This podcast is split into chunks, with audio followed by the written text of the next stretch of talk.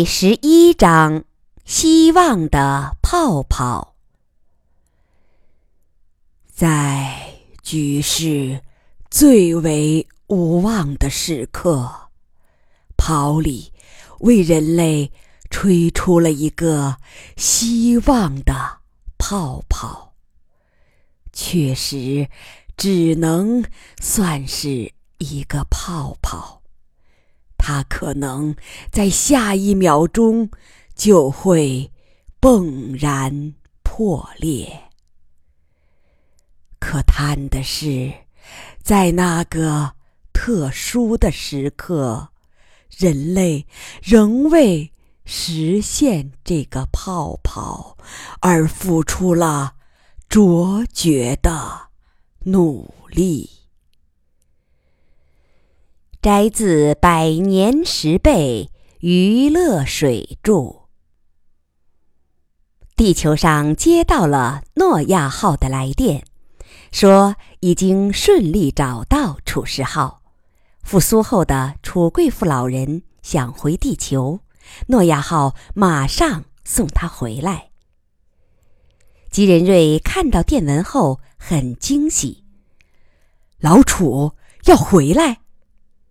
不过他说了一句：“不可能吧？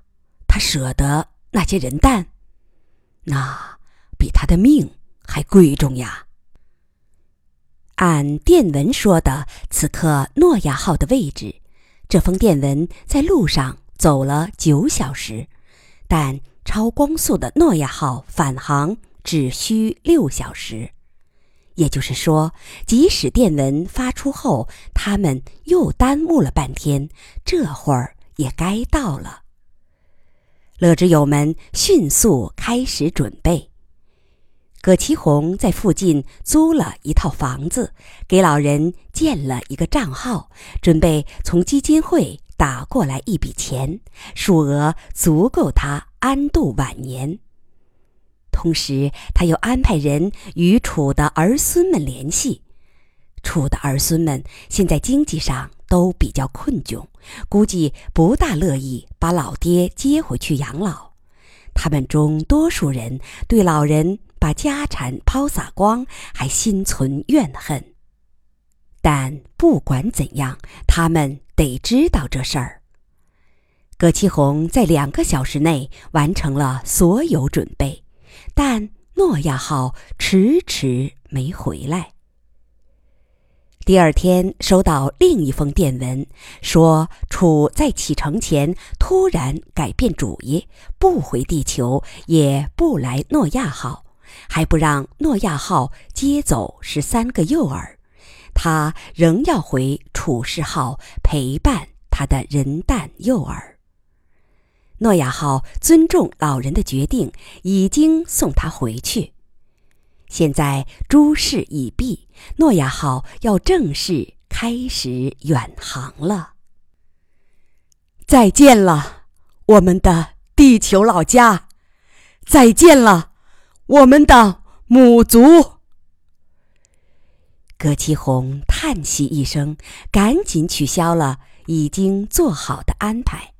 心中暗暗叹服姬仁瑞看人之准。虽然明知那边已经收不到这边的回复，但他们还是向飞船发去了告别电文。在把楚抛离发现向诺亚号船员公布之后，楚天乐原打算先向姬仁瑞等人告知，再向。公众公布的，但这个消息已经风一样传开了。追根溯源，原来是奥夫拉在船上劝柳叶跟诺亚号走时说的话，让周围人听到了。这个小道传播的发现立即得到众多科学家的认可，因为这个新的解释太有力了。过去人们之所以没想到它，完全是因为思维的惯性，是走不出旧观念的囚笼。科学史上不乏类似的例子，早有古人提出地球是圆的，它与各种迹象极其吻合。只是因为人们无法解释地球下面的人为啥不会掉下去，因而，在很长时间拒绝这个观点。又如魏格纳提出了大陆漂移说，也与各种事实极为契合，只是因为找不到大陆漂移的动力，也在很长时间被学界拒绝。现在。楚天乐和抛里提出了那个最关键的动因，由高维原因所造成的三维世界的内禀同步，则宇宙整体收缩这个结论一下子就站稳了，没人再怀疑了。这天，姬仁瑞来到马家，他是来兴师问罪的。他面带愠色地指责楚天乐，说这件事他处理得太轻率，即使不得不公布，也应该设法慢慢放出高压锅里的蒸汽，避免造成爆炸。他还说，联合国秘书长、SCAC 执委会、中美印俄日法英。等国首脑都向他表达了同样的强烈不满，还扬言要中断同乐之友的合作和资金支持。于乐水和天乐妈听后都心怀歉疚，他们认为鸡的责备是对的。楚天乐叹息着说：“哎，鸡大哥，对不起，事先没同你商量。”我怕你，鸡大哥，你们都没我这样的经历，在少年时代被干爹一刀斩断后路，在片刻剧痛后，反倒萌发了活下去的决心。我想，人类也会这样。而且，这个消息反正是瞒不住的，其他科学家做出同样的发现。只是早晚的事，也就往后推迟一年半载吧。我不想隐瞒他。季仁瑞阴郁的沉默着。至于联合国和各国政府中断合作，季仁瑞摆摆手打断他的话：“这点不必担心。”只是一时的过激反应，不会当真实施。关键倒在另一点，他们会不会彻底绝望，真正心灰意冷？如果是那样，那就不光是中断合作，而是干脆放弃努力了。天乐呀！他喊的是天乐，但眼睛却看着余乐水。连我这个上帝之鞭也绝望了，我也累了。余乐水心中发苦，这位上帝之鞭一直在鞭策着所有人，从没发现他有过丝毫沮丧。今天是第一次。他笑着说：“嗯，你可不能绝望，我们哪能少了你这根上帝之鞭？任瑞，反正我没绝望。咱不说那些闲话，什么老天爷饿不死瞎家巧，车到山前必有路等等。天乐说那是廉价的乐观。”咱们要的是货真价实的乐观。我不信，宇宙就真的到了绝路。天乐和抛里即使再天才，两颗小小的、一千四百克的大脑就挖到了宇宙的终极秘密，就再没有秘密可挖了。我不相信，你也不会信。天乐妈也说：“水儿说的在理，任瑞呀，水儿说的在理。马先生如果活着，也会这样说的。”季仁瑞苦叹一声，没有多说，站起来准备告辞。我走了，我得。赶紧布置对天乐的保护。楚氏夫妇互相看看，天乐笑着说：“对我的保护，用得着吗？”季仁瑞声音冷硬地说：“当然用得着。你一刀斩断了所有人的希望，七十亿人中，肯定有人会因极度绝望而疯狂的，会把你当做泄愤的目标。”抛里也要保护，但它相对安全的多，因为民众的目光一直是对准你的。我打算让祁县的老同事、公安局局长鲁军定来，就住在贺家，就近保护你们。乐水，你们也要警惕。说完，他步履沉重的走了。这天上午，楚氏夫妇到乐之友一会两院走了一趟，尽量安抚大家的情绪。至于往后怎么办，连楚天乐和于乐水也心中没数，所以只能泛泛的说一些鼓励的话。他们走完一圈，一直没见到姬仁瑞。于乐水不放心，让丈夫在办公室等一会儿。她径直来到附近姬仁瑞的家。苗瑶开门，看见是他，舒了一口气，悄声说：“在书房里灌酒呢，我劝不住，你劝劝他，他比较听你的劝。”他又加了一句：“你们谈吧。”中午在这儿吃饭，我去买点熟食。他匆匆出去了。于乐水推开书房门，果然闻到浓重的酒味儿。姬仁瑞这会儿倒没喝酒，他仰靠在轮椅上，两腿架在书桌上。于乐水走过去，拉把椅子坐在他对面。姬仁瑞看见他收起两腿坐正，他的眼中有血丝。于乐水没有说话，只是静静的看着他。过了一会儿，姬仁瑞先开口：“乐水，这次我对天乐很失望。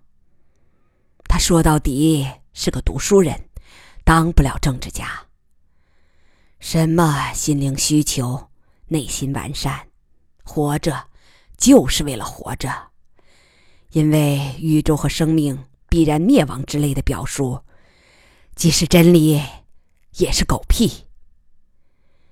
它当然是真理，但那是给圣人用的奢侈品，因为只有圣人才能够远眺时间尽头的图景。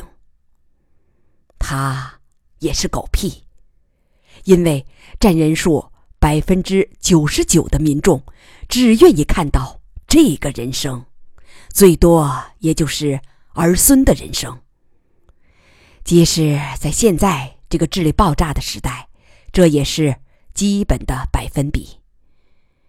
而且说到底，玄思冥想大不过天，天就是人类当下。是死是活？于乐水柔声说：“你说的对，我也该道歉的。我当时不该顺从他。任瑞，你必须振作。乐之友，甚至整个世界，都少不了你这根上帝之鞭呐。”姬仁瑞沉默良久，声音嘶哑地说：“可是，也许，前边真的没路了。”他抬头看看余乐水，眼中有水光。在这个瞬间，余乐水真切地感受到这个强者的软弱。他想起二十二年前，这个男人弃官入山，主动把一副重担扛在肩上，也把重担放到了公公天乐和自己肩上。这些年来，季仁瑞名义是工程院的院长，实际是乐之友的总管家。他确实太累了。他很想走过去，把他搂在怀里，安慰他。余乐水正视着他的眼睛说：“仁瑞，天乐不是完人，在政治上不是。”在学术上，同样不是。我刚才说的那个意见是认真的，他和抛利的新发现绝不会是上帝的终极秘密。我们还得往前走，还得找生路。他笑着重复刚才的话：“要往前走，当然少不了你这根上帝之鞭。”季仁瑞长长的吁出一口气。好了，你不用安慰我。一时的情绪低潮，我自己能走出去。我肯定还要往前走，哪怕是在绝望中走，哪怕是像最早那样用虚假的希望来安抚民众。姬仁瑞的手机响了，他用英语交谈几句，挂了电话，多少有点困惑。是阿比卡尔，那位 SCAC 的小秘书长，我的高级同学，他已经乘民航赶到南洋机场了。这么突然，他说，这是一次纯粹的私人行程。贺老去世五周年，他想到贺老故居去缅怀自己的老师，还说只需我一个人陪他去。他看看余乐水的眼睛。当然，这肯定是托词，估计他带来了坏消息，来送 SCAC 的绝交信。联合国确实。要中断合作了。季仁瑞缓缓摇头，不大像，那是公务，不会用这样的私人性质的拜访。反正我去一趟吧。季仁瑞在南洋机场接上阿比卡尔，乘直升机返回。这些年来，他们俩是常见面的。但这次见面后，他不由感叹：这位老学长确实老了，皮肤松弛，白发如雪，举止也显出老态。阿比卡尔四十八岁就任大秘书长，十年之后转任小秘书长，今年已经是古稀之年。他一向神情恬淡，气质沉稳，这种气度是多年身居高位修炼出来的，但今天多少透出点疲惫。这些年来，金仁瑞同他的合作非常愉快，他对这位老学长是相当佩服的。联合国的三项救世行动的成就，都离不开他的。强力推动，要知道那边要推动一件事，远比乐之友这边困难。除了 SCAC 执委会，上面还有十五个婆婆，其中有五个是握着否决权的超级婆婆。特别是他从联合国秘书长位上退下来之后，并没颐养天年，而是屈尊转任小秘书长。都是因为不能忘情于他的事业。此后，他官职低微，全凭个人的威望、强悍和坚韧，才能坐下来。金仁瑞听到不少政界私语，说五位超级婆婆已经对阿氏的过于强势颇为不耐烦了。那么，他这趟行踪隐秘的行程是什么目的？肯定是一次深度的交谈，否则他不会专程来一趟的。一路上，当着直升机驾驶员的面，两位老同学只说了一些闲话，回忆着有关贺老的往事和母校的往事。他们到了贺家，卧室中挂着贺老的遗像。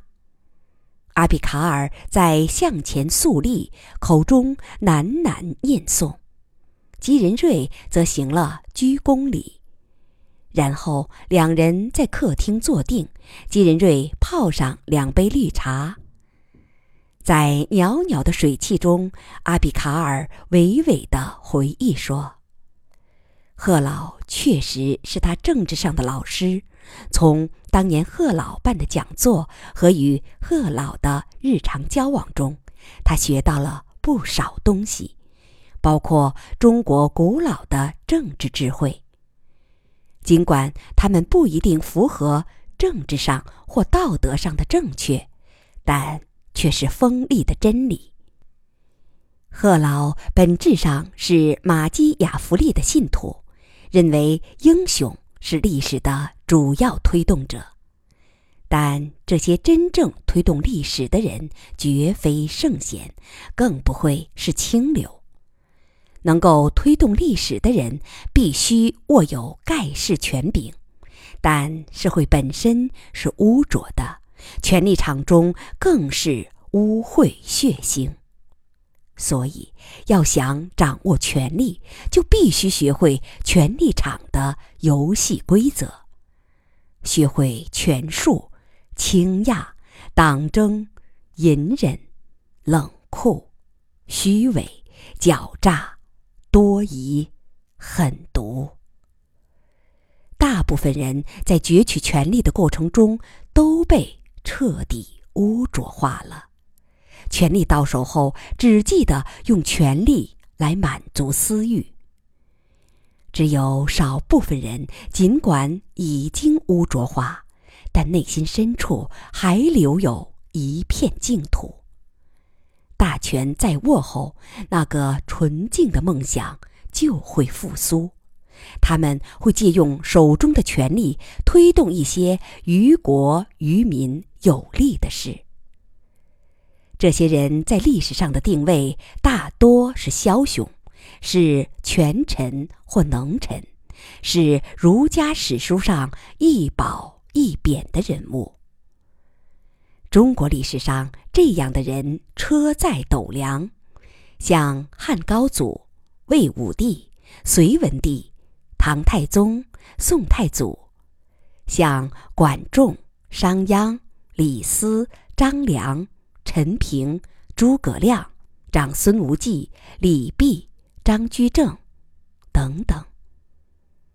阿比卡尔平静地看着吉仁瑞。这些年来，我早就在权力场中污浊化了，但我自认心中还保留着一块净土。即，我知道你也保留着这块净土。当然，你我是不同的，你的心外之身要比我干净得多。季仁瑞很感激他的相知，也就不讲客套。对，也许我的心外之身。要干净一些。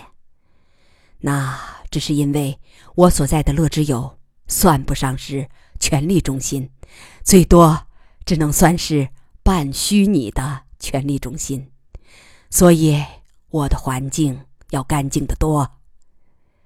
其实，处在你的环境，还能做到这样，才是最难的呀。我的老学长，有什么需要我做的，请尽管直言。